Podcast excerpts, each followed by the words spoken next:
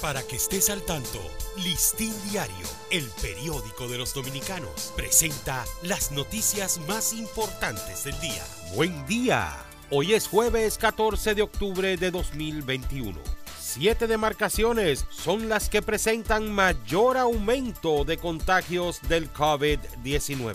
Las provincias de Santo Domingo, La Altagracia, Santiago, Santiago Rodríguez, Puerto Plata, Pedernales y el Distrito Nacional son las demarcaciones donde se registra un aumento más significativo de casos de COVID-19 en las últimas semanas, mientras la variante de preocupación, gamma del virus y la de interés MU siguen siendo la de mayor circulación en el país, de acuerdo a las secuenciaciones de las muestras que se procesan en el país.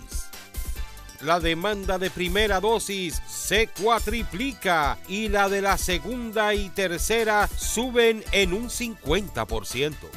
La demanda de la primera dosis de la vacuna COVID-19 se cuatriplicó en el país en estos últimos días y la de la segunda y tercera dosis se elevó a un 50% previo al inicio de la entrada en vigencia de las medidas que establecen obligatorio mostrar la tarjeta de vacunación para entrar a lugares colectivos.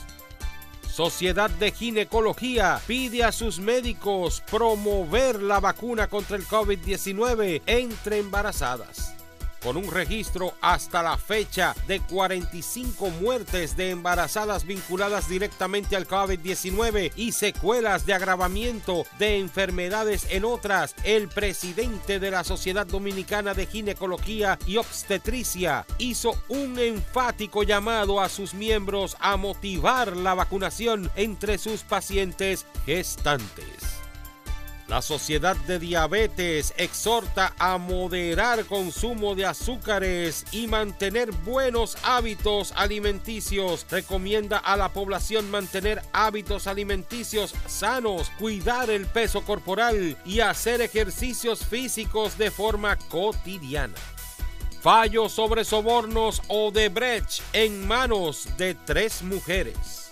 Esmirna Giselle Méndez Álvarez, Tania Aides Yunes Sánchez y Giselle Yomaris Naranjo Tejada son las tres magistradas que les toca determinar hoy si los acusados en el caso de los sobornos de Odebrecht son culpables o inocentes así como el mangú, ron, cacao, el arroz y habichuela y la alegría característica del dominicano. Los productos de la industria cosmética desarrollan su potencial para convertirse en marca país por la alta demanda que está generando en los mercados internacionales y su notable crecimiento y diversificación a nivel local. FMI afirma que la política fiscal es clave para abortar los efectos de la pandemia.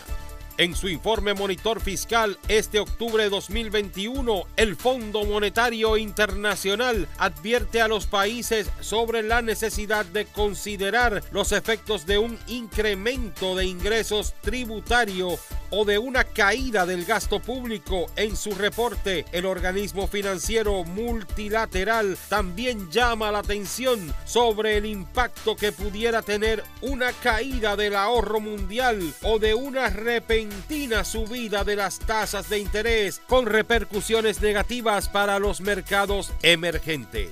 No obstante, precisa que aun cuando es necesario adaptar la política fiscal a las condiciones cambiantes, la política fiscal es clave para abordar los efectos de la pandemia mientras industriales agrupados en la Asociación Nacional de Empresas e Industrias de Herrera critican que el gobierno quiera sorprender con una reforma tributaria sin ser consensuada y obviando que se había acordado realizar un pacto fiscal en el marco de discusiones en el Consejo Económico y Social CES.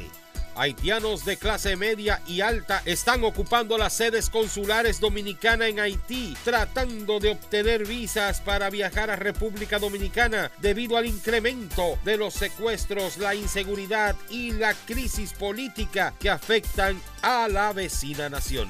Para ampliar esta y otras noticias, acceda a listindiario.com. Para Listín Diario, soy Dani León.